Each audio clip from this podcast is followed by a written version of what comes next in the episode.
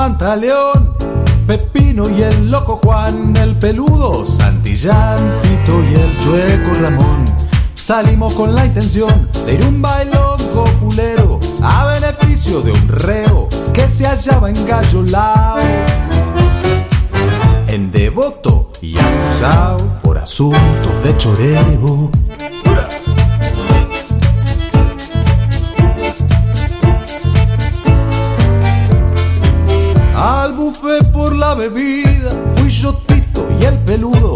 Ya estaba medio mudo de la curda que tenía.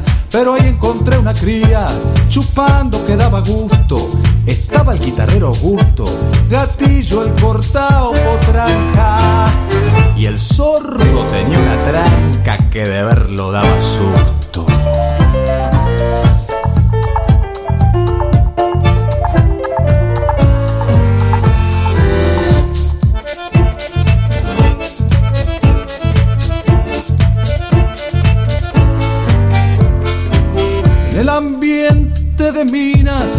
Estaban las de Mendieta con la flaca pañoleta, la paja brava y la china, pichuta la golondrina, la mechera encarnación, la gorda del corralón, Sarita de la cortada, la grela despuñalada y la parda del callejón.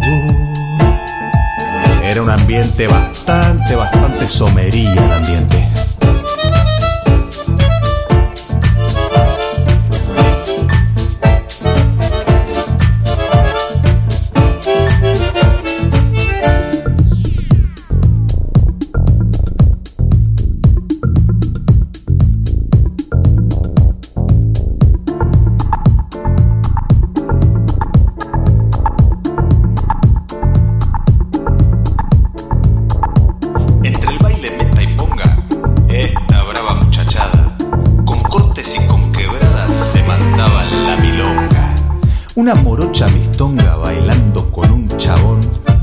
Le dio al loco un pisotón propiamente en el juanete.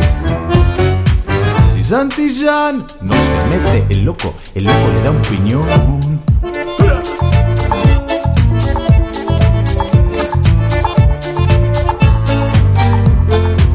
Pero el chabón, muy careta, al loco le dio un sopapo, cayó el loco un sapo, haciendo sonar la jeta. Intervino pañoleta para aliviar la cuestión. El chabón para un rincón se la quería picar, pero lo hizo sonar de un tortazo pantaleón. Pronto se armó la podrida, piñas, trompadas, tortazos, Santillán tiró un balazo con un chumbo que tenía. Toda la gente corría, quedó la casa pelada para terminar la velada. Yo me choreé un bandoneón. piloto pantaleón y el loco la jeta hinchada.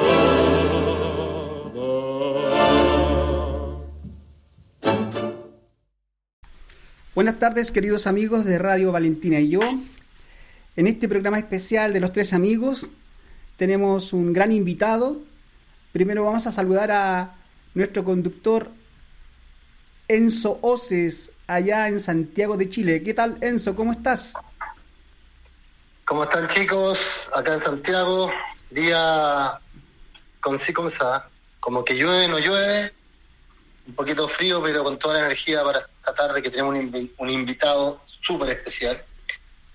Y nada, un saludo grande a toda la gente que nos está escuchando en este momento y, y creo que tenemos que dejar a Richard que presente este persona, a esta persona súper interesante. Richard, ¿cómo estás? ¿Cómo está eso? ¿Cómo está Juan Carlos? Un gusto de juntarme con ustedes nuevamente en nuestro programa. Y tal como lo dice tú, Enzo, tenemos un tremendo invitado. Para mí eh, es un referente. Él tiene dos veces eh, cuarto lugar en el Mundial de Tango de Buenos Aires, en grupista. Eh, yo lo admiro mucho por, por su baile y sin más los quiero presentar. Su nombre es Sebastián Bolívar. ¿Cómo estás, Sebastián? Un gusto de saludarte. Buenas noches, buenas tardes, no sé cómo decir, pero todo bien. Un placer de estar con ustedes. Muchísimas gracias por la invitación. Gracias Richard que se comunicó conmigo para, para poder realizar este encuentro. Y ahí a los compañeros también por, por siempre eh, apoyar y, y darle una cierta importancia al tango en estos momentos que realmente es bastante difícil. Así es, así es. Bueno, nosotros eh, te contamos un poco, nuestra, nuestro programa es, eh, es un programa de, donde difundimos el tango y tenemos eh, semanalmente un invitado, siempre son invitados muy especiales y por eso también coincidimos en que eras tú la persona que, que queríamos invitar hoy y conocer un poco más de, tu historia de tu trayectoria en el tango y cómo, cómo lo estás viviendo en este momento. Y mira, en, estos momentos estamos acá en Argentina, nos encontró la pandemia justo eh, dos meses antes de viajar, eh, por, por, lo tanto se, canceló, se canceló nuestro vuelo. Eh, y ya hace más de un año que estamos en Argentina, algo, algo raro, porque hace varios años que, que no venimos estando tanto tiempo en nuestro país y la verdad que la situación es, es bastante difícil porque como todos saben, hay muchas actividades que, que se han eh, habilitado y con respecto al tango, todo lo que es las milongas y los encuentros masivos eh, no está habilitado acá en, en, Argentina. Por lo tanto, estamos con, con, poco trabajo, pero siempre tratando de, de movernos, ¿sí? no, no quedarnos quietos porque si no, ahí es donde se nos complica un poco. Muchachos, Eso, vamos con un tanguito, ¿les parece? pregunta que quieras hacerle a... Vamos, vamos entrando a poco, vamos. Vamos entrando a poquito, calentando motores. Calentando motores. vamos a la idea. Oye, eh, eh, Richard, Enzo, ¿qué le parece si vamos con un tanguito para nuestro querido amigo Sebastián Bolívar? Dale, sí, por supuesto. Vamos, ¿qué nos tienes hoy día? Para calentar motores. Tanturi, ¿le gusta? Impresionante. La pregunta que no hace, la pregunta que no hace. Muy bien, vamos con Tanturi entonces, pocas palabras, del año 1941.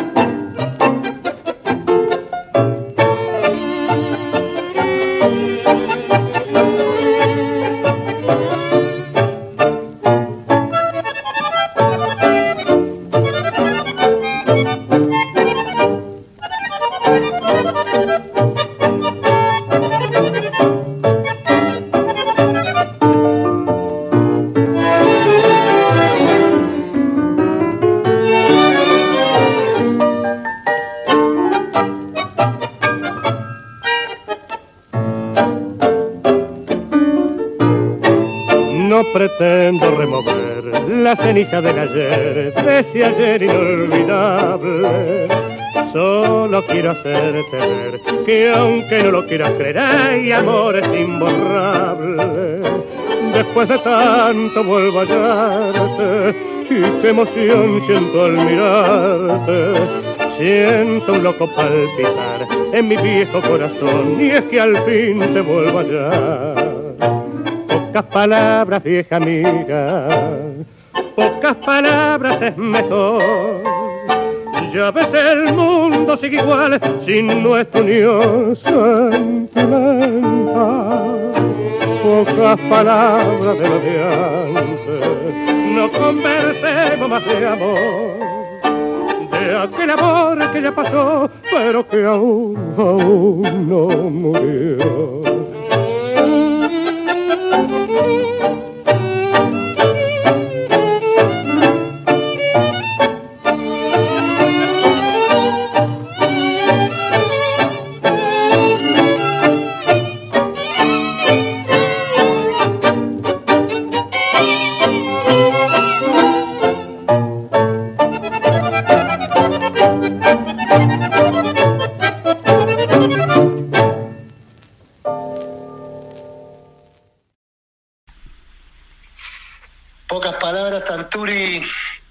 ¿No?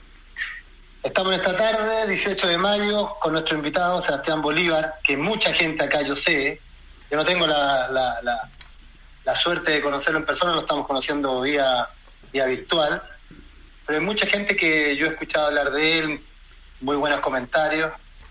Eh, tú estuviste también en- en- acá en el campeonato en 2019 en Osorno, ¿cierto? Sí, estuve durante dos años en Osorno, después eh, estuvimos eh, en, en Santiago eh, y estuvimos en Valparaíso en el año 2019, si no me equivoco, que fue el último año en el que pudimos trabajar. Eh, y la verdad es un placer, un placer siempre eh, trabajar con el público chileno. Para nosotros es, es algo muy lindo y, y ver cómo, cómo aman la cultura que ya pasó de ser argentina a ser una cultura mundial. Universal, sí. Así que es, es hermoso poder compartir con, con todos ustedes eh, esto que tanto amamos, que es el tango. Sí. Eh, mira, Sebastián, ahora estamos, hay mucha gente que nos está escuchando de distintas partes del mundo. Eh, tenemos la suerte que tenemos seguidores en distintas partes, en Europa, en Estados Unidos. Nuestra amiga Tilma ya en, en Canadá. Eh, cuéntanos de tu vida, yo quiero saber qué de Sebastián Bolívar, cómo empezó el tango, porque a veces siempre esta historia de la gente como empieza en el tango es una o de manera accidental, anecdótica, es como que siempre pasa algo interesante. Cuéntanos un poquito de tu vida, cómo fue tu inicio en el tango. Mira, eh, eh, yo eh, a, bailar tango arranqué a los seis años, de la mano de mis padres, de Fabián y Ricardo. Por, por lo tanto, ellos toda su vida, toda su profesión se la dedicaron solo al tango. Así que podríamos decir que ah, empecé a escuchar tango desde la panza. Eh, así que esa, esa fue mi, inicio de la carrera. Después, obviamente, como todo chico, cumpliendo sus sueños, sus, sus fantasías, eh, me dediqué mucho tiempo al fútbol, eh, hasta que después, una vez cuando, cuando, se, cuando la vida de cada persona va, creciendo, va aumentando, eh, uno tiene que empezar a tomar decisiones y yo elegí el tango como un estudio, como una carrera realmente. Eh, entonces, teniendo 17 años, eh, recién habiendo terminado la escuela secundaria, decidí irme a vivir a Buenos Aires porque era, era la carrera que yo quería realmente y no me lo tomé como un hobby tal vez, ¿sí? como por ahí mucha gente lo hace porque realmente tiene su otra profesión, sino que mi profesión eh, está totalmente dedicada al tango. Mi vida, podríamos decirle. Genial, genial, sí. O sea, estamos hablando un- de una persona de que, mira, imagínate, yo me siento un poquito identificado porque yo empecé un poquito después, a los 7, 8. Eh, te fuiste en busca de un sueño, te fuiste en busca de, con una maleta llena de ilusiones a buscar tu, tu futuro. Eh, dime, cuando llegaste a Buenos Aires, ¿qué pasó? Mira, cuando llegué a Buenos Aires, eh, tuve, tuve la suerte de conocer primero acá en, en el sur de, de Argentina a una persona que se llama Oniken Quiroga, que me dio la posibilidad, me dio la posibilidad de, de contactarme con uno de sus amigos que eran los encargados y los eh, directores artísticos del Café Tortoni en la ciudad de Buenos Aires. Eh, así que llegué, por decirte, un lunes. El martes a las 8 de la mañana tenía mi primer ensayo y la primer prueba para ver si podía quedar en el elenco. Y el día jueves hice mi primera función en el Café Tortoni. Durante dos años estuve trabajando allí. Mira, qué lindo. Qué bello, qué bello. A Oniken, a Oniken Quiroga, eh, gran bailarín. Yo lo conocí el año 2006, campeonato mundial. Me parece que salió cuarto, tercero cuarto. Ese año. Segundo, se- segundo. segundo, segundo, sí. Ese año salió Peralta. Exacto. Sí. Peralta. Sí. Sí, con Natacha, sí, sí, me acuerdo bien. Y sí, muy linda persona. Ahora está viendo en Italia, para la gente lo conoce. Bailarín increíble. Muy, muy, muy linda persona. Sebastián, ¿qué tiempo estuviste tú en, en- en el Café Tortoni? Yo estuve dos años aproximadamente. sí, estuve casi dos años haciendo shows de domingo a domingo. Eh, hacíamos, hay veces que hacíamos doble función por noche, eh, por la cantidad de turismo que ingresaba, y después era entrar a trabajar, yo salía de mi casa más o menos 6 de la tarde eh, y volvía 6 de la mañana, porque era irme a trabajar, terminar a las once y media, 12 de la noche, comer algo, tomarme un subte y ya irme a la milonga, porque era lo que realmente yo quería. O sea, eh, de alguna manera yo tenía que trabajar y, y viví gracias a, al Café Tortoni eh, durante esos años, que con esa plata uno podía tomar una, una clase o, o podía como, como, como tratar de estudiar con, con lo poco que se tenía. Eh, entonces, eh, realmente, para mí, puedo llegar a decir que, que, yo arranqué a bailar tango ahí, porque lo anterior, eh, obviamente, como todo chico, eh, estaban mis papás justo en un ballet y yo empecé a bailar tango con todos chicos de mi edad. No es que a mí me dijeron, che, tenés que ir a la milonga porque yo voy a la milonga, no. Yo empecé a ir porque me encontraba con, con que mis papás le daban clases que hoy, como, como es la vuelta de la vida, ¿no? Hoy vivo en la ciudad donde mis papás empezaron a trabajar. Eh, yo me mudé de donde viven ellos y me vine a la ciudad de Allen. Ellos tuvieron eh, el conocido club de tango de Allen, en el que había más de 100 parejas, más de 100 personas, eh, de todas las edades que se te ocurra, desde como yo tenía 5 o 6 años hasta los adultos mayores, que eran todas las categorías en el cual hacíamos coreografías. Entonces yo me relacionaba con todos chicos de mi edad. Entonces realmente eso era un hobby para mí.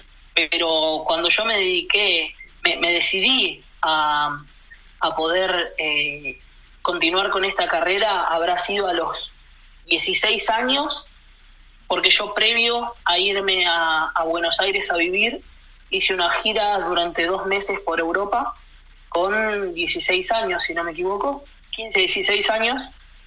Eh, y después de ahí me di cuenta que era realmente lo que yo quería. Entonces, una vez terminada los, los estudios eh, de la escuela secundaria, decidí irme a Buenos Aires en busca de eso que decía él, que es lleno de una, una valija llena de ilusiones y sueños a cumplir, que hoy en día puedo decir que soy un privilegiado porque he cumplido la mayoría de mis sueños.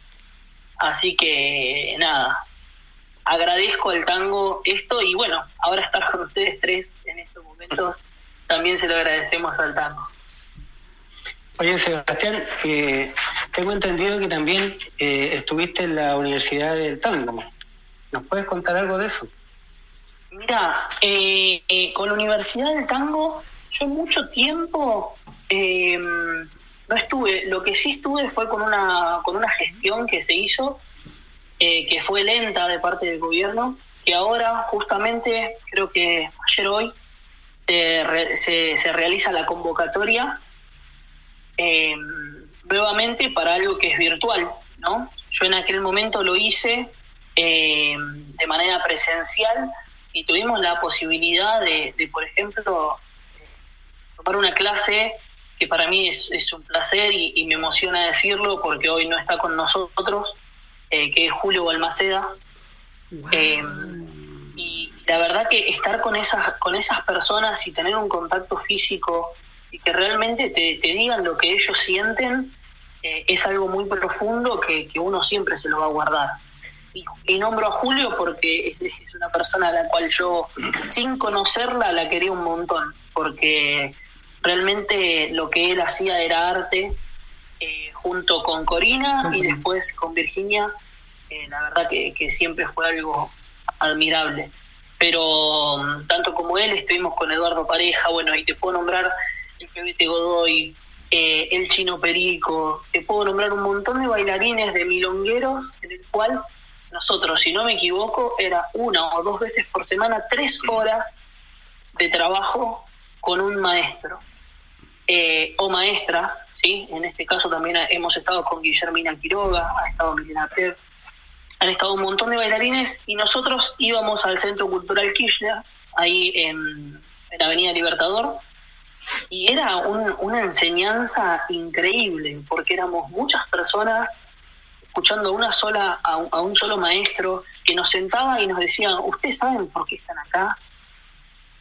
Éramos muchísima gente del interior, porque éramos casi todos los que habíamos llegado.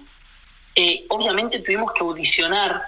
Me acuerdo que eran un montón de parejas audicionando eh, y tuvimos la posibilidad de quedar eh, seleccionados, entonces disfrutamos de eso y la verdad que a mí me ayudó un montón porque también conocí un montón de gente. Yo hacía muy poco tiempo que, estaba en Buenos Aires y, la verdad eso fue un- una gran ayuda que, recibimos de parte de- del gobierno con esta propuesta de, de poder enseñar porque realmente eso era totalmente gratuito. No, no había que poner eh, dinero. Entonces, la verdad que para nosotros fue un placer. Qué lindo, qué, qué, qué, qué increíble cómo se van conectando las cosas, eh, Richard, como él nos está informando. Sebastián, un seco, realmente para nosotros es un privilegio estar contigo. Vamos a ir a un tanguito. ¿Te parece? Oigo tu voz. Dale.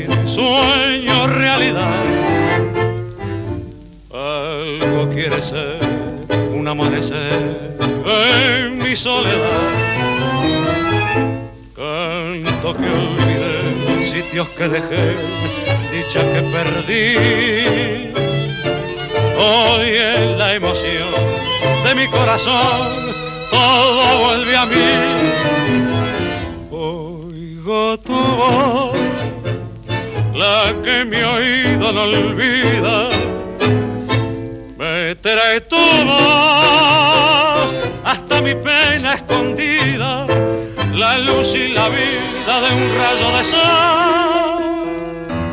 Vuelvo a escuchar el nombre mío en tu acento sin descifrar si es la palabra que siento, mentira del viento, delirio nomás.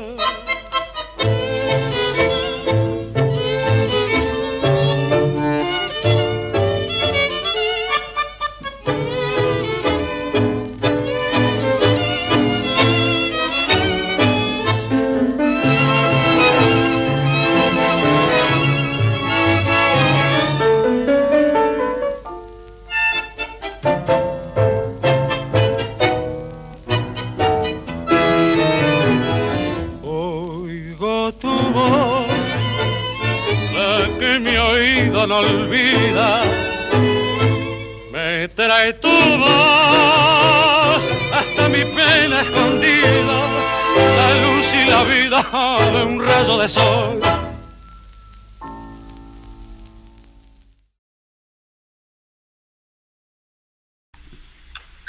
Seguimos entonces con, con la entrevista a nuestro querido amigo y bailarín Sebastián Bolívar, que nos acompaña hoy día y nos, nos cuenta un poco de su vida y trayectoria profesional en el tango.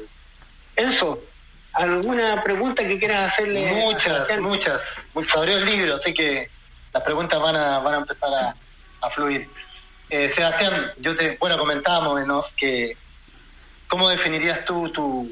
Más, más, para mí el tango no hay estilo, hay, son como momentos. Muchos pasamos primero por el tango eh, por el tango de escenario, después nos gusta ir a la milonga porque es un asunto social.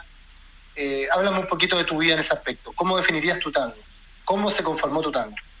Mira, eh, me, gusta más esa, esa última definición. ¿Cómo se conformó mi tango? Porque yo creo que todavía, un, por dónde pasa, si hablamos de un estilo, yo creo que todavía estoy en la búsqueda.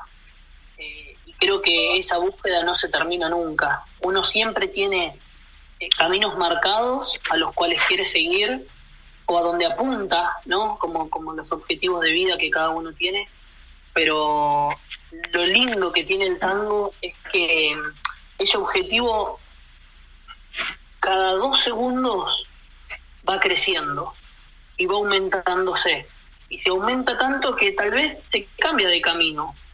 Entonces decís, ah, ok, es el mismo objetivo, pero por este camino. Ok, entonces yo sigo yendo por ese camino. Entonces yo creo que, que la, la, definición de cómo es mi tango lo, lo, define la gente. La gente que me mira eh, bailar, que nos ve a mí con Cintia, o que nos ha visto, eh, ellos te pueden decir, tal vez algunos te digan que es emocionante, otros te pueden llegar a decir que, es más técnico, otros te pueden llegar a decir que es más sucio, que, que, tiene mucha más fuerza, y eso lo, decide el, que lo ve. Eh, yo siento que todavía estoy en el, en el proceso, estoy buscando eh, cómo puede llegar a ser mi tango dentro de unos años. ¿Y cómo se conformó mi tango? Eh, Arranqué con una base de tango escenario, como casi todos lo hicimos, y después me fui inclinando hacia el salón.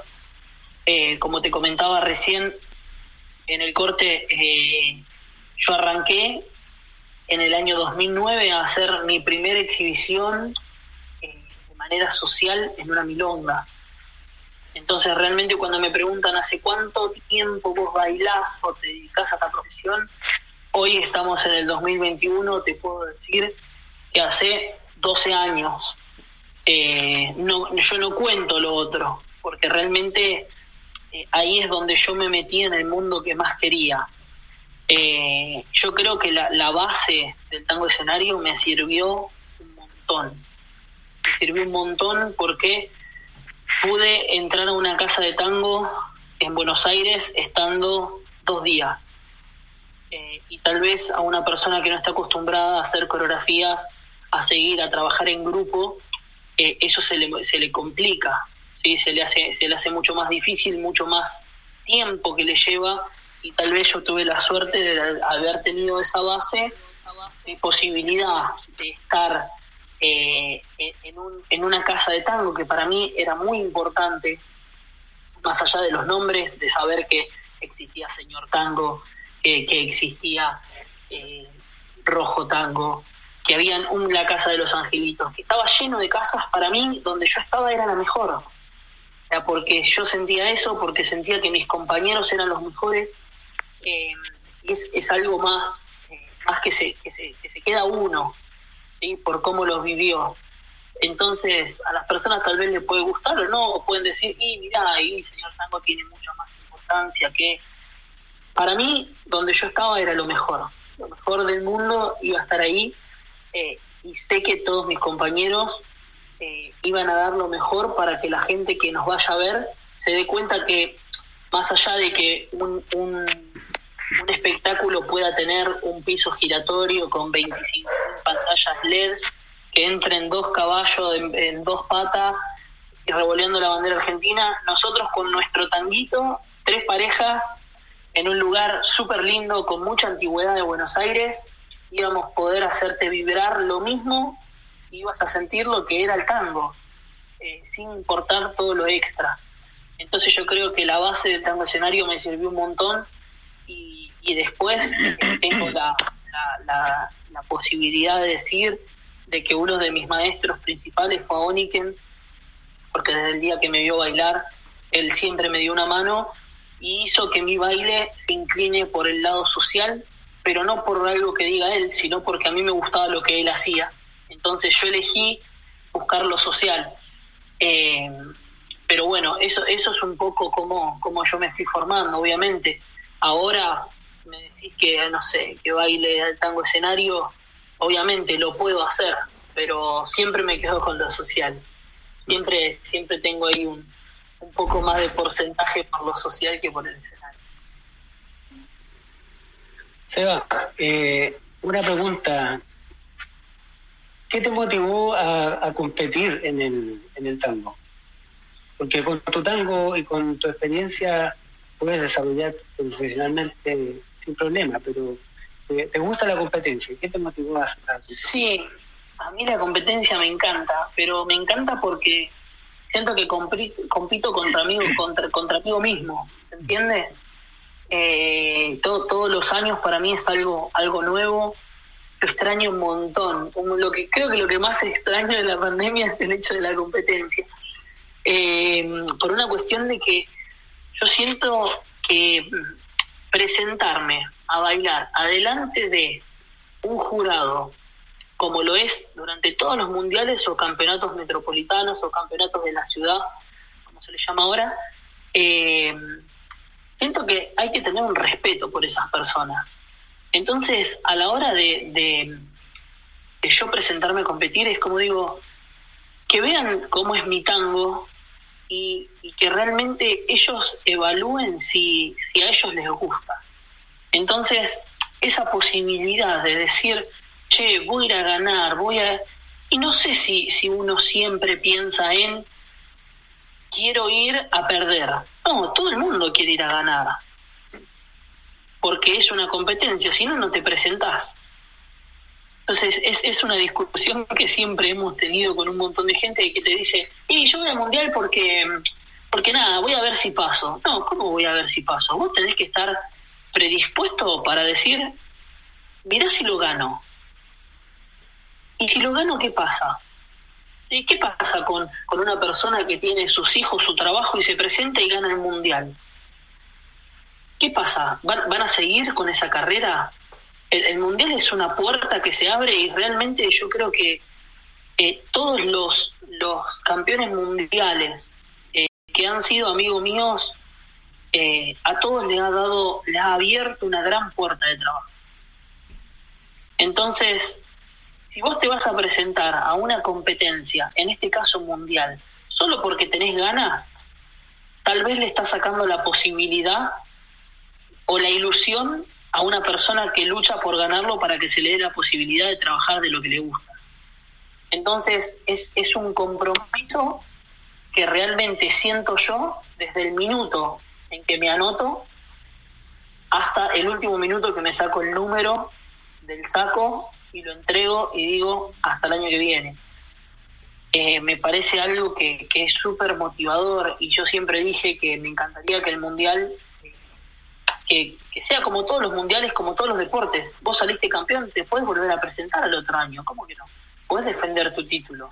Yo sería uno de esos, creo, de los que gana y, y se vuelve a presentar, eh, porque me gusta la competencia, porque me gusta el ambiente, porque me gusta la, la energía que hay en los camarines, porque me gusta, me gusta compartir con amigos sobre todo.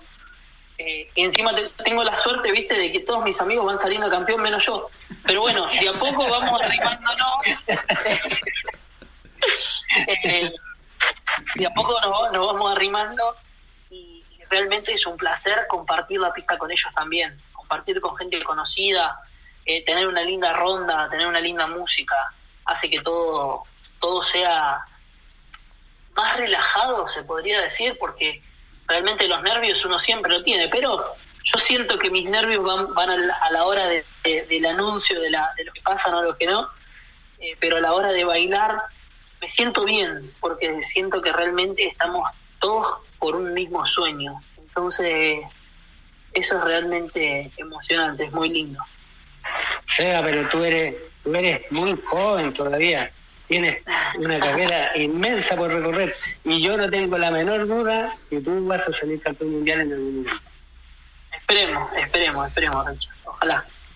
Ojalá se dé esa posibilidad para festejar con, con todas aquellas personas que desde el primer momento eh, estuvieron tanto conmigo, con mi, con mi pareja anterior, como, como ahora con Cintia. eh, porque la verdad que todo, todo, absolutamente todo ayuda y si en algún momento se da, es, es mérito de todos. Estamos con Sebastián Ortiz, perdón, Sebastián Bolívar, disculpa, con Sebastián Bolívar. Eh, es un invitado eh, de, lujo que tenemos. Eh, me encanta su tango, me gusta cómo él se desplaza en la pista, realmente es un privilegio verlo. Siempre yo doy gracias al tango y gracias por tener a estos grandes genios que se están formando. Eh, ahora vamos a escuchar un tema que se llama Raza Criolla.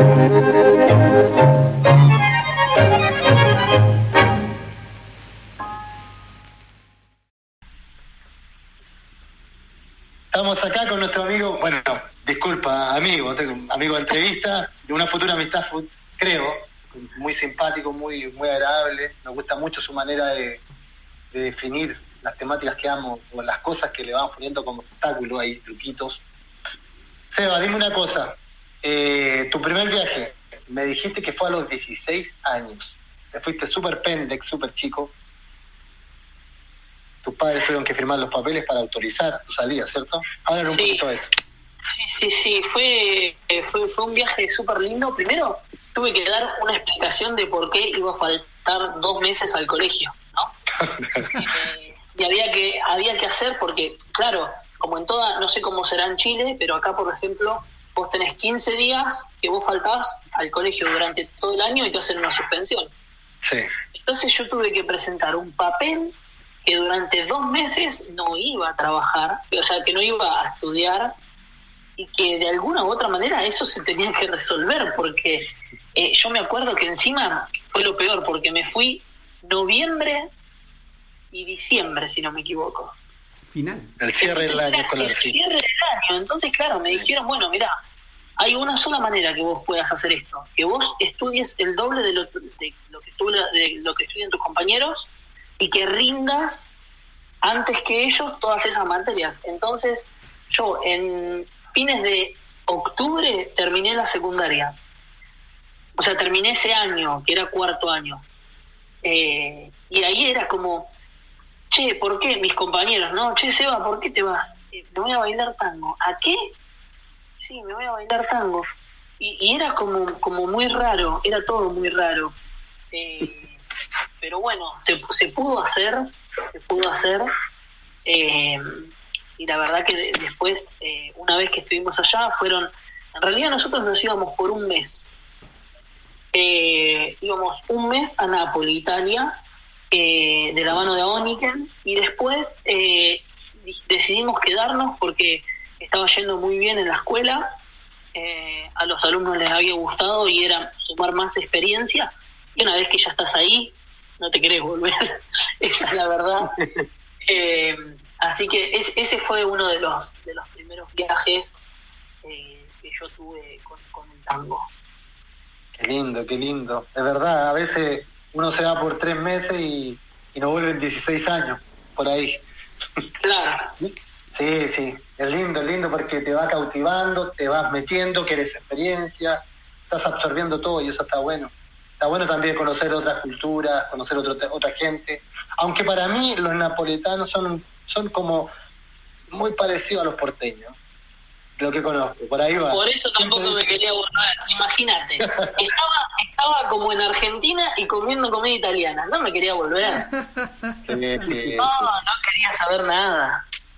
Sí, lo único complicado de Nápoles para la gente que nos está escuchando es el tráfico. Es un desastre. Oh, y por eso yo estaba acostumbrado. Estaba a Buen- Buenos Aires. Sí. Era como, como decir, ok, vamos a vivir en, en el mismo lugar. Sí, sí. La gente es muy parecida, la personalidad, la gesticulación, la manera de hablar, sí. sí. Sí, muy- Sí. Sebastián, de- después de esos tres, de esos dos meses que estuviste en Italia, vuelves a, a Argentina, ¿no es así? Sí, volví a Argentina a terminar mis estudios. eh, y una vez que yo vuelvo, decido irme a vivir a Buenos Aires.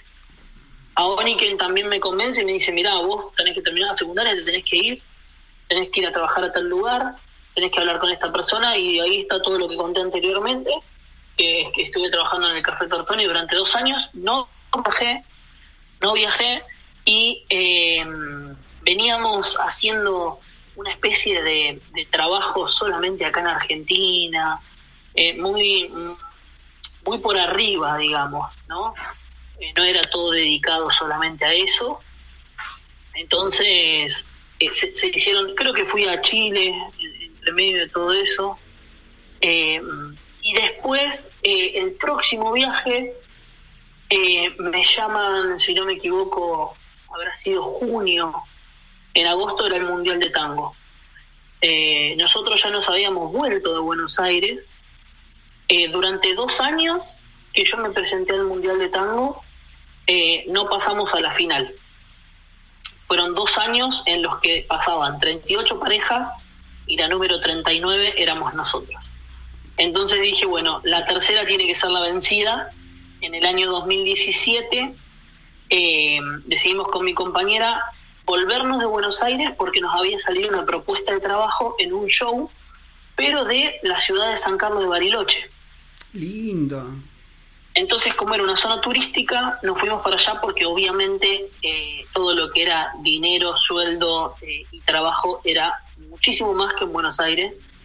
Entonces decidimos optar por eso, hicimos ese cambio, nos vinimos para acá. A eso de, de- de- de junio eh, nos llaman desde Jordania. Eh, yo cuando me dicen que me llaman de Jordania, yo digo de dónde, porque realmente no entendía nada, no sabía ni dónde quedaba.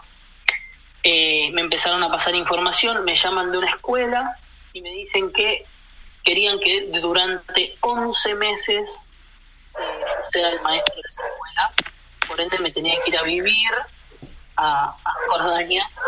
Y yo dije, no, pero pará, es mucho tiempo. Es, el, es un viaje único, es irte y no saber si volvés, eso es un poco lo que hablaba lo que hablaba su compañero, y, yo digo, bueno, a ver, ¿cómo lo puedo solucionar? Lo llamo a Oniken. Qué mejor que si, eh, si él ya me, me guió por un montón de cosas, lo llamo y me dice, mira, hace falta una pareja de maestros en Milán eh, entre el enero, febrero y marzo necesitan una pareja en Milán de maestros. En la escuela La Mariposa de Aquile, Tondo. Eh, entonces digo, bueno, pará, voy a llamarlo a él. Me dice, sí, listo. Llamo a los de Jordania y le digo, mirá, yo lo que puedo hacer es ir una cierta cantidad de meses, irme a Italia y volver otra cierta cantidad de meses. Me dice, bueno, listo, nos gusta la propuesta.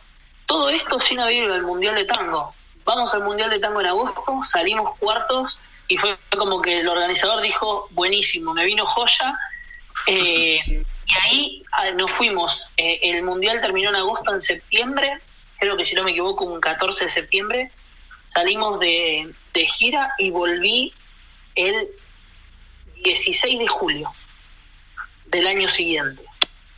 Eh, yo con mi pareja ya estábamos separados como pareja de vida, éramos solamente estábamos trabajando hace, ya casi dos años. Eh, y, la verdad que ahí fue como, como algo totalmente nuevo. Volvimos ya teniendo la próxima gira, pero después de haberte ido de Buenos Aires un año y haberte ausentado, era como súper raro.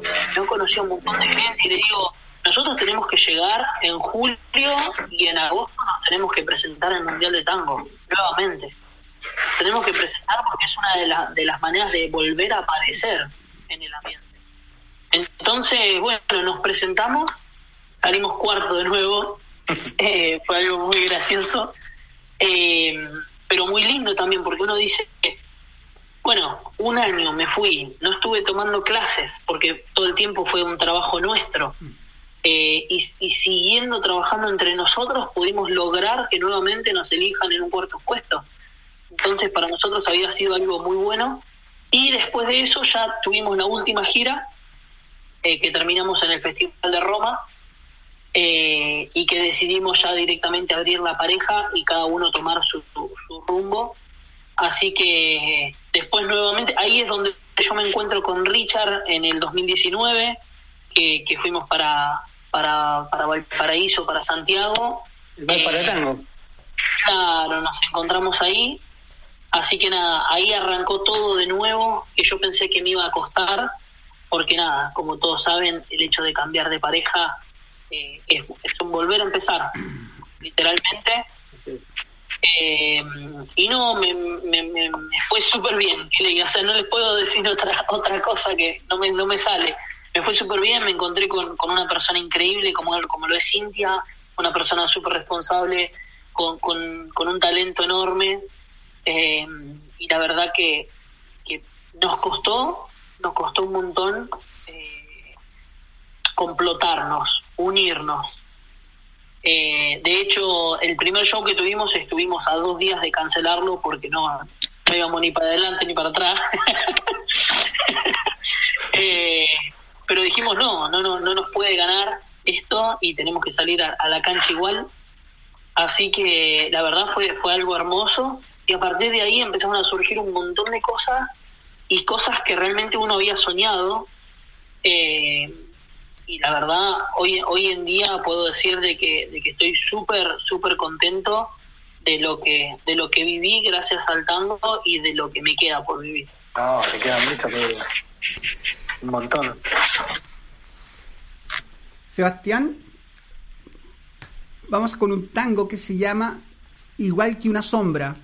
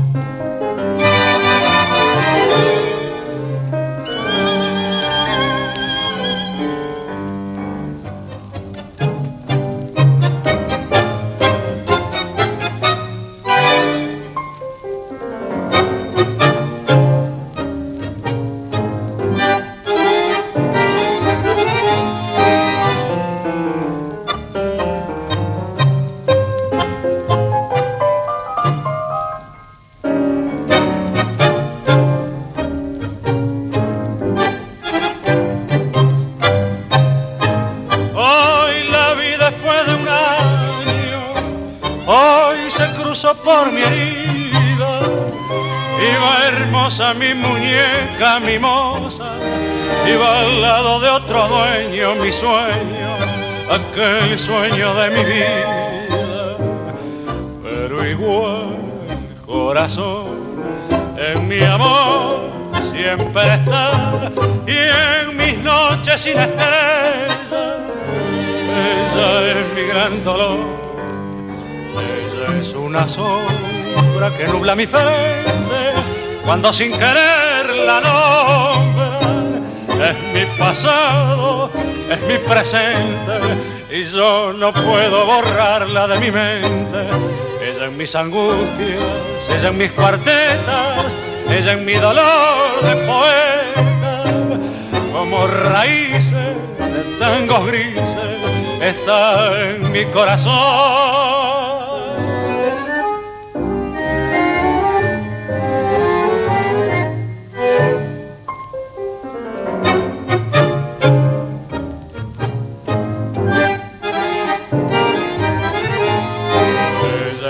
Cuartetas, ella en mis angustias, ella en mi dolor de poeta, como raíces de tangos grises, está en mi corazón.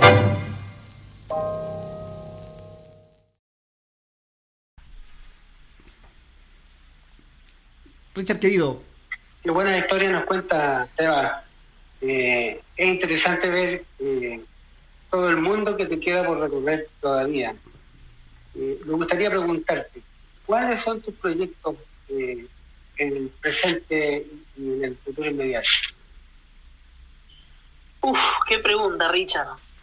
Eh, el presente es que termine esta pandemia, por el amor de Dios. Es un poco eso. Eh, pero no, mira, realmente, así como proyecto, yo tengo muchísimas ganas de, irme a vivir al exterior. eh, para, para poder tener una vida allá con, con realmente la, la gente que yo quiero. eh, que también obviamente a uno le cuesta salir de su propio país, de, la familia, de todo, pero yo siento que mi, que mi lugar eh, hoy en día está allá. Pero si te digo del presente, estoy súper feliz donde estoy, cómo estoy y de lo que estoy haciendo. Eh, nosotros siempre, siempre hablamos con Cintia del hecho de, vivir el presente, ¿no? Entonces, creo que es súper importante. Me, me, instaló esta pandemia acá, en la ciudad de Allen, en el sur de Argentina, eh, cerca de mi papá y mi, y mi mamá, cerca de la familia de ella. eh, y todos, gracias a Dios, estamos bien. Entonces, eso también eh, hace que, uno se sienta cómodo eh, donde está. Eh, pero sí, sí, hablo de un proyecto, obviamente. Yo en su momento le dije a mi papá que, que quería tener mi propia academia de baile y lo, lo ayudé a él a que termine de hacer ese proyecto de tener su propia academia. Hoy en día tenemos la academia acá en, en eh, la academia Haciendo Tango. eh, y, la verdad que, que nada, orgulloso de, que el ambiente de- del sur y de, y de que el interior del país baile tango eh, y siempre apuntando a que a que del interior salgan los mejores bailarines. Entonces yo creo que, que muchas muchas veces el proyecto de uno que tiene es decir, quiero que, que, que de donde yo soy eh, esté bien representado, ¿no? Yo creo que, que eso es algo que nos gustaría a todos. Todo lo que, lo que vivimos de esto es como que ese sería tu nuestro objetivo, digamos, ¿no? Excelente. Juan Carlos, Sebastián, tú estás, me dices, al sur de, de Buenos Aires. ¿A cuántos kilómetros estás de, de- Nosotros estamos a 1200 kilómetros de Buenos Aires. Sí, nosotros estamos a, eh, a 500 kilómetros de Bariloche, para que más o menos... Perfecto. Sí. Mira qué bien. Es, eh, es- es muy lindo por allá, por ese sector es precioso. La. Sí, toda esta zona a, a mí me encanta. No, no, no vivís un invierno fuerte ni un verano eh, con mucho calor. Es, es zona de valle, zona de valle medio. Así que a mí me encanta. Qué interesante. Oye, Sebastián, eh, tú hablabas de, de clases, hablabas de academia y tú en este minuto, eh, ¿cómo te estás desarrollando profesionalmente en esta pandemia, en esta situación sanitaria que tenemos hoy? Mira, nosotros cuando arrancó la pandemia empezamos con clases eh, virtuales, eh, casi siempre privadas, por una cuestión de que es mucho más organizado. Eh, y hace dos meses más o menos que empezamos con clases eh, presenciales y, y esperamos de que, de que podamos seguir, por una cuestión de que si no me equivoco ahora dentro de unos días eh, van a cortar el horario en esta zona de, de movilidad. Y realmente nosotros, eh, a- creo que a todas las disciplinas que la gente lo toma como hobby, se le complica, porque uno sale de trabajar 7, 8 de la tarde y a las 9 no pueden circular, o sea que terminas de trabajar te vas a tu casa, no vas a tomar una clase. Eh, a no ser alguien que trabaje a la mañana y que no trabaje a la tarde. Entonces se complica, pero bueno, esperemos que de todas maneras podamos seguir trabajando y que aunque sea algo se, se active, ¿no? Lo que es la, la danza nuestra, eh, porque estuvimos un año sin trabajar. Eh, todo el primer año eh, fue, fue sin trabajar, aparte la gente, nosotros siempre con decíamos, ¿para qué alguien que lo, que lo toma como hobby al tango se va a poner a tomar una clase si no puede ir a bailar la milonga? O sea, eh, o sea yo- nosotros siempre con Cintia, no sé si, si es algo que está bueno o está malo, porque la verdad no lo sé, pero nosotros siempre pensamos en el alumno. Y, y yo muchas veces digo, uy, no nos tomaron clase, por ahí, no sé, por decirte, ¿no? Uh, tal pareja siempre toma clase con nosotros y ahora que lo necesitamos, eh, no toma clase. Ok, pero es lo que yo digo, ¿por qué va a tomar clase si no puede ir a una milonga a practicar? Si no es profesional, si, si no hace eso, si lo hace para divertirse y donde lo puede hacer, no, no, no, no existe hoy. Entonces es como decir, y bueno, más vale, está bien que no tome clase. Y el que realmente toma clase es porque quiere estudiar, más que bailar por bailar. Entonces yo creo que va por ese lado también. Sí, una, un- es como, yo creo que la palabra correcta es una reinvención. Todos nos tenemos que reinventar en, estos, en este periodo de pandemia que, llevamos más de un año y tres meses, cuatro meses acá en el cono sur, estamos hablando. Pero sí, siempre está la, interrogante de nosotros, de, por ejemplo, sí, decir, ¿qué pasa con la gente que, claro, vive del tango y no está dando clases? Nosotros tocamos el tema anteriormente, el tema de las clases virtuales. Hay como pro y contra. Hay gente que, que prefiere el contacto, y como tú bien dices, hay gente que, que toma clases para ir a bailar a la milonga. Entonces, ahí está el tema y ahí se ve realmente el objetivo de cada persona, a dónde va cada persona. Yo creo que después de esta pandemia, evidentemente todo el orden de cosas va a cambiar. No solo la vida ya es diferente, o sea, imagínate yo hace cinco años atrás me acostaba a las cinco de la mañana, seis de la mañana todos los días, ahora me estoy acostando todos los días a las nueve y media y estoy hecho. Entonces, ya, ya, ya las cosas cambiaron y, y una nueva, aunque acá en Chile había un eslogan que decía la nueva normalidad. Yo creo que ya cambió todo y a lo mejor todo va a ser diferente. Ahora queda solo reinventarse y adaptarse, nada más.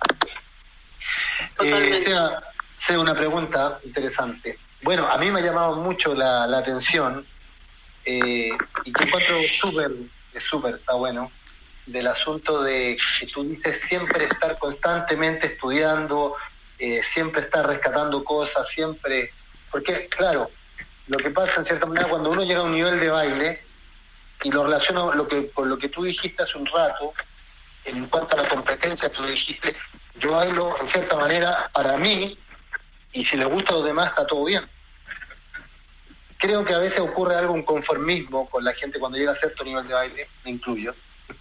Pero me gusta tu ímpetu, eres joven, tienes 24 años, y cuando siempre estás hablando de seguir estudiando, seguir perfeccionándose, seguir estudiando con otros maestros. Eh, yo en mi época de estudiante en Buenos Aires, cuando estuve en el 2005 hasta el 2011, eh, fui a tomar clases con ciertos maestros que en cierta manera te metían como una secta, te decían, no, toma clase conmigo, y era como la fábrica de clones, ¿viste? Entonces, está bueno también eso de no ser tan ortodoxo, y está bueno eso de abrirse a otras posibilidades. Dime, ¿qué pasa contigo? Porque por ahí yo creo que es algo súper interesante. Mira, eh, nosotros hoy en día estamos estudiando con los profesores, con los maestros Fabián Peralta y Josefina Bermúdez. Eh, después de haber trabajado casi dos años con Fernando Sánchez y Ariadna Naveira, algo totalmente distinto y opuesto, eh, pero, pero sigue siendo tango, ¿no? Como siempre decimos. Entonces yo creo que pasa, pasa tal vez por lo que, por lo que uno quiera. Eh, yo sentí que, por ejemplo, todas las clases de Ariadna y Fernando es algo que, me vuelvo loco. Me, me, me, emociona verlo, me emociona, me, da intriga saber cómo lo hacen. Ese, ese famoso cómo lo hizo, ¿viste? Eh, y es algo que me gusta y, y, siento que mi, en mi estilo queda bien. Ahora, yo lo que rescato es lo que, lo que a mí me sale de eso. Entonces, yo, por ejemplo, hoy eh, nos replanteábamos con Cintia y decíamos, bueno, quiero buscar a alguien que tenga más estructura, que sea veloz, que sea rápido, que sorprenda. Ok, vamos a tomar clases con Fabián y Josefina. Ok, voy a aprovechar eso. Y después digo, sí, quiero ser más elegante, quiero tener una caminata más, más fuerte. Y tal vez me voy a tomar clases con Sebastián Arce y después quiero tener presencia a la hora del baile, un lindo abrazo, y, me voy a tomar una clase con Moira Castellano, y después quiero probar eh, bailar mucho más abierto y con mi cuerpo más relajado, y me voy a tomar una clase con Chicho. Entonces, yo, yo lo que siento que todo el tiempo vamos a estar aprendiendo. Eh, nosotros, previo a la pandemia, en el 2020, eh, nos fuimos a estudiar con, con Chicho Frumboli y volví con la cabeza que, explotaba, me estallaba, porque dije, no, no, no puedo creer. Estuvimos una semana tomando clases de cinco horas por día. Eh, y, la verdad era que yo, yo tenía la cabeza en otro mundo, no, no sabía qué comer, no sabía dónde ir. Entraba la viruta a las 12 del mediodía, salía a las 6 de la tarde y, me quería ir a dormir porque no me daba la cabeza para pensar otra cosa. Eh, y sin embargo, ustedes vieron mi baile, yo no, no sé si hago lo que hace Chicho, pero esa, esa información y esa manera de manejar a un grupo de tanta gente, porque éramos más de 30 parejas, eso es increíble, ver cómo Fabián y Josefina a través de una computadora te dicen dónde tenés que poner el dedo del pie izquierdo y, lo lográs hacer. Entonces, es admirable.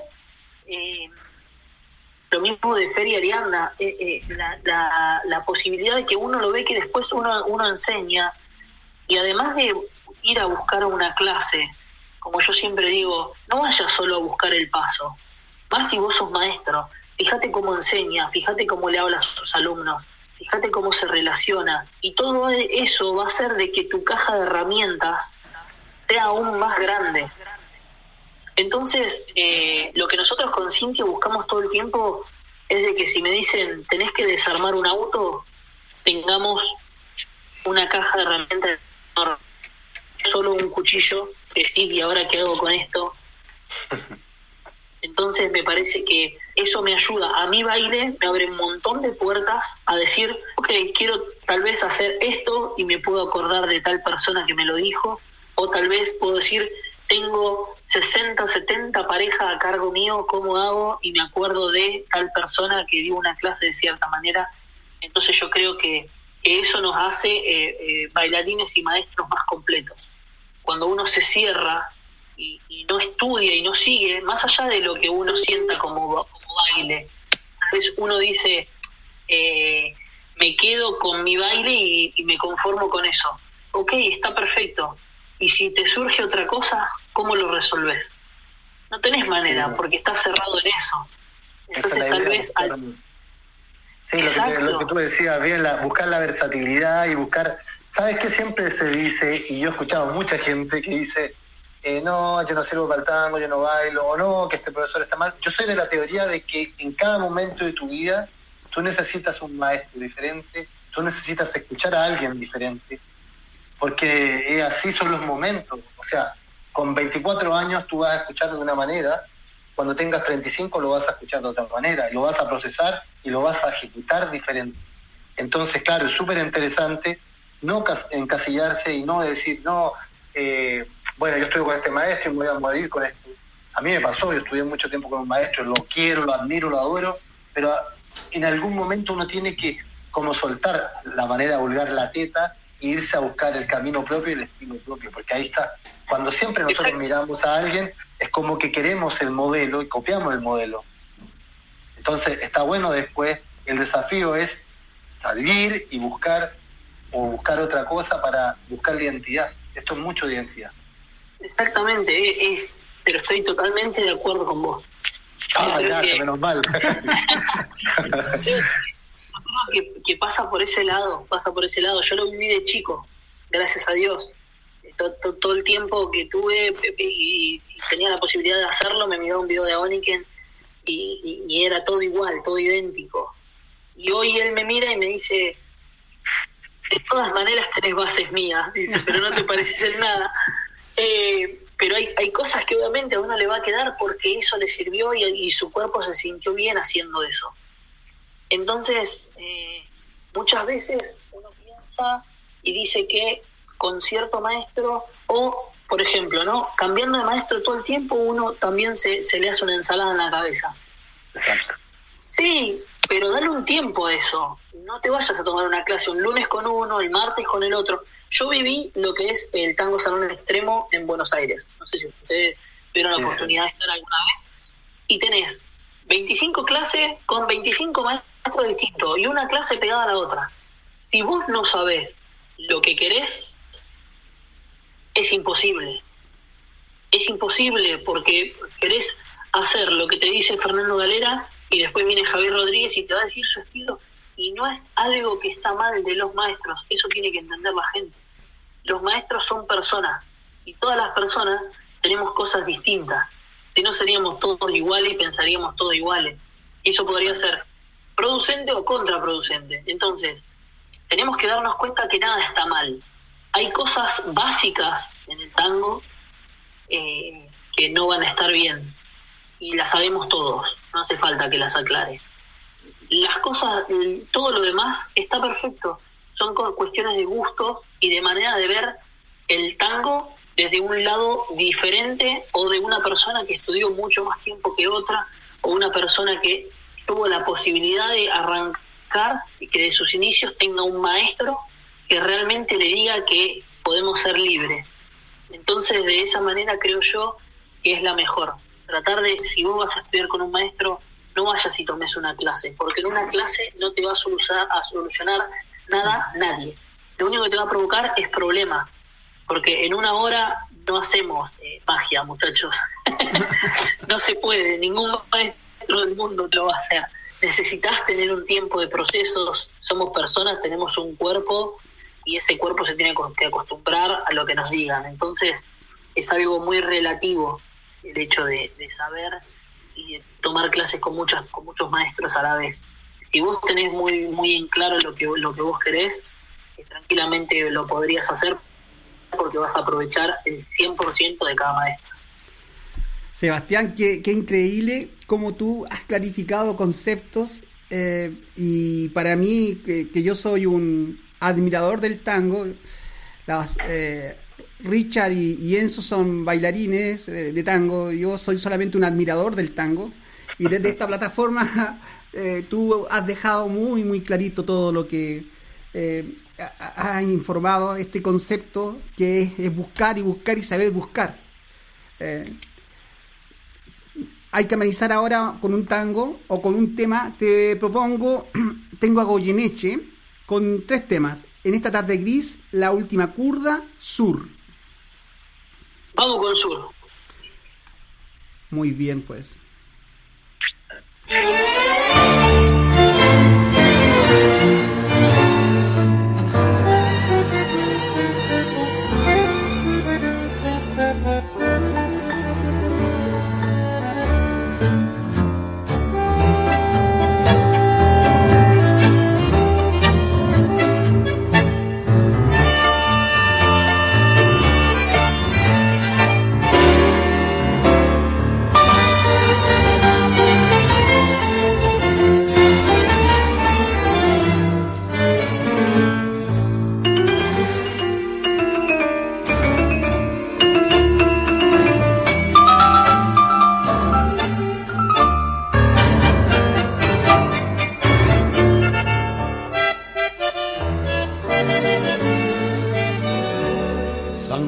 Y Boedo antiguo y todo el cielo, Pompeya y más allá la inundación, tu melena de novia en el recuerdo y tu nombre flotando en el adiós, la esquina del herrero barro y pampa, tu casa, tu vereda y el San Juan y un perfume de susos y de alfalfa que me llena de nuevo el corazón sur,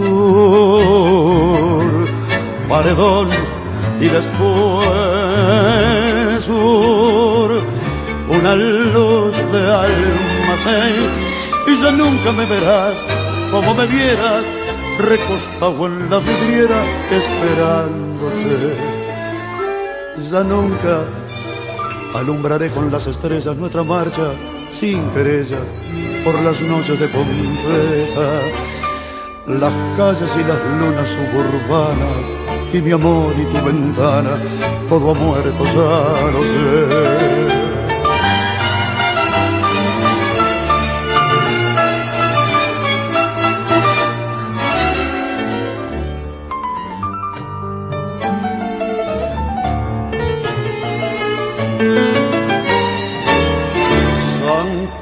Boedo antiguo, cielo perdido, Pompeya y al llegar al terraplén, tus veinte años temblando de cariño, bajo el beso que entonces te robé, nostalgia de las cosas que han pasado, arena que la vida se llevó y pesadumbre del barrio que ha cambiado y amarguras del sueño que murió.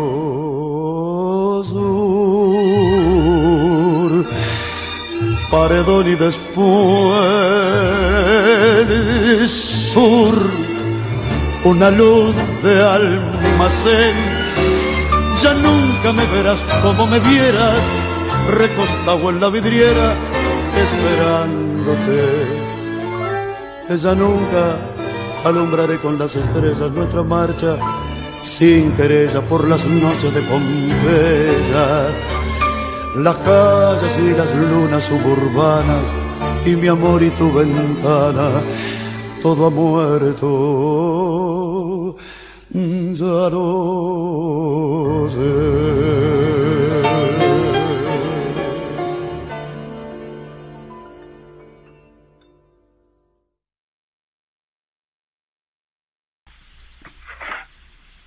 Esta tarde, con Sebastián Bolívar, estábamos hablando fuera del aire.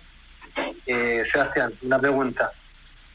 ¿Qué pasa con, con la movida del tango? Bueno, ahora estamos en pandemia, pero yo te decía recién que yo estoy viendo como que se abrió una beta, como que ahora la gente está como investigando más, está tratando de descubrir cosas nuevas, no como en los años atrás que eran como más ortodoxos, que uno seguía un maestro, ahora como que, que la gente está como investigando más. Dime tu, tu punto de vista. Mira, yo creo que, que también, eh, así como, como, como la vida evoluciona, el tango ha evolucionado mucho. Ha evolucionado mucho. Eh, por lo tanto, las enseñanzas han evolucionado, la manera de entender de los alumnos ha evolucionado. Entonces creo yo de que es, algo que, dijiste vos hace un tiempo atrás, que dijiste reinventarse. Yo creo que cada uno se está reinventando. Eh, por ejemplo, maestros que nunca en tu vida te los vas a poder cruzar, hoy están tomando una clase, hoy están dando clases virtuales y uno desde su casa, ustedes desde Chile y yo desde el sur de Argentina, podemos estar compartiendo la misma clase grupal y teniendo el privilegio de estar aprendiendo de un maestro que tal vez no lo podamos encontrar nunca porque no vive en, en país. Entonces yo creo que eso también eh, es algo que yo siempre le digo a nuestros alumnos, aprovechen esta oportunidad que es única. De todas maneras, para mí, si hay algo que, algo que le aportó bueno la pandemia al tango, es esto. Es de que yo hoy tengo mis alumnos acá tenemos nuestros alumnos acá en el sur de Argentina y nosotros nos vamos a Europa de gira tres meses y yo les puedo seguir dando clases. Entonces la continuidad de los alumnos va a ser mayor, por lo tanto se supone que el crecimiento es mayor y así vamos a lograr de que realmente haya un buen nivel de tango siempre. El problema, porque como todo cosa buena siempre hay un problema, es de los maestros que no evolucionan, justamente, ¿no? En realidad puede ser un problema como tal vez no, porque el problema mayor, ¿sabes para quién es? Para el alumno, que después viene a tomar una clase con nosotros y nos dice, ¡y pero a mí me enseñaron esto! Está perfecto, no está mal lo que te enseñaron a vos, pero el tango evolucionó.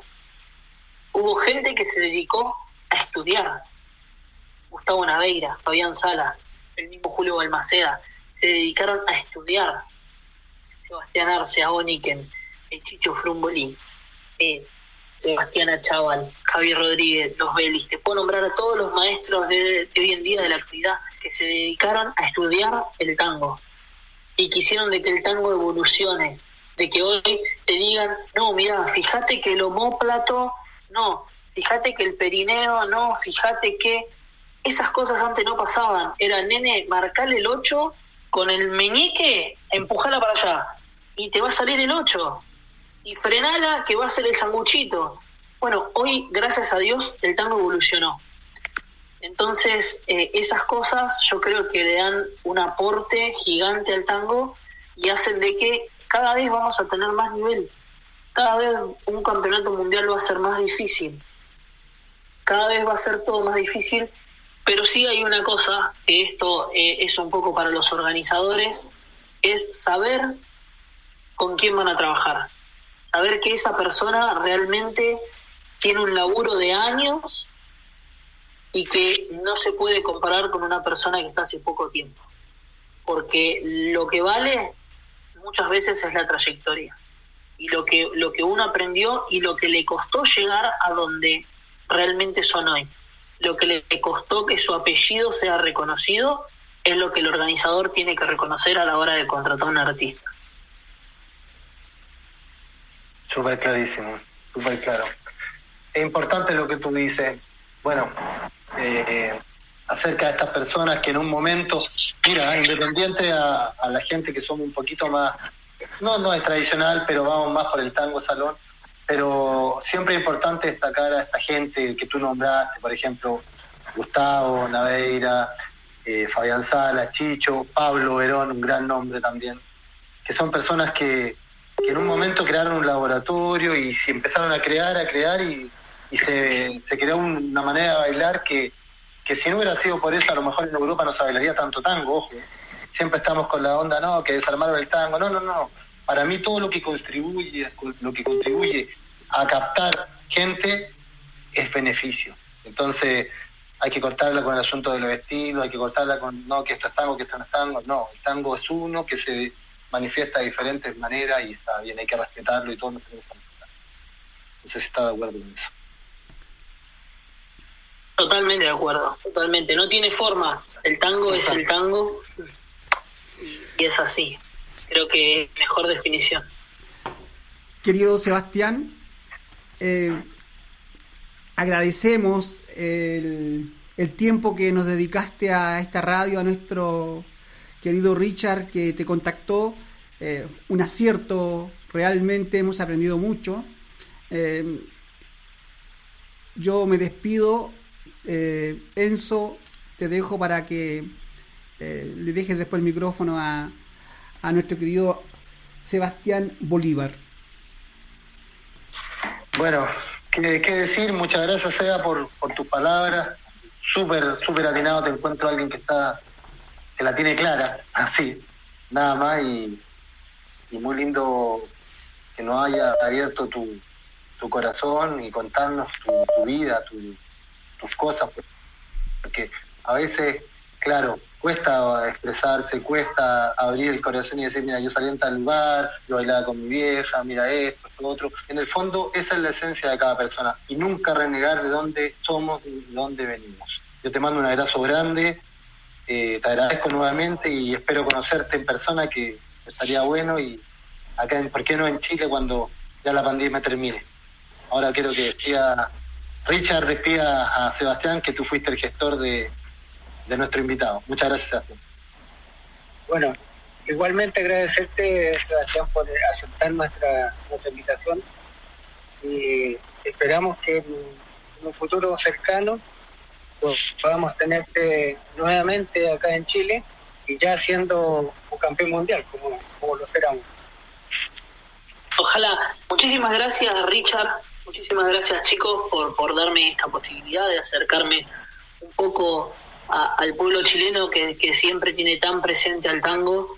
Eh, y, y, de verdad les agradezco de corazón porque siempre es un poco lo que dijo Enzo, hay que reinventarse y hoy en día eh, para la gente tal vez escuchar la radio es su momento de escuchar un poco de tango, eh, de relajarse, de, tomarse un piquito sour según la hora, eh, pero creo que es un momento súper lindo, súper agradable. Y gracias, gracias de verdad por seguir haciendo cosas por y para el tango. Así que nada, les mando un abrazo enorme, otro saludo les manda Cintia que no pudo estar por, por distintos problemas, tenía que salir a hacer unas cosas, eh, pero les mando un abrazo enorme, les dejo un beso. Y nada, muchísimas, pero muchísimas gracias. Y un saludo a todo el pueblo chileno, a toda la audiencia que esté ahora escuchándonos y ojalá nos veamos pronto, que esto pase, que esto termina y que vuelva la milonga.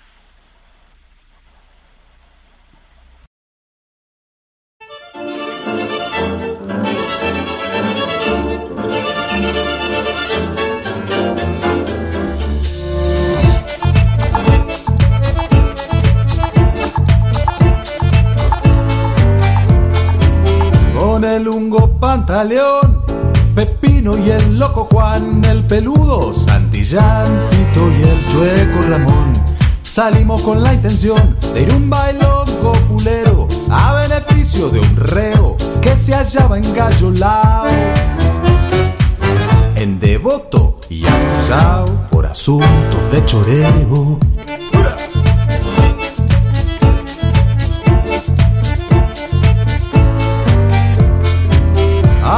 Por la bebida fui yo Tito y el peludo que ya estaba medio mudo de la curda que tenía. Pero ahí encontré una cría chupando que daba gusto.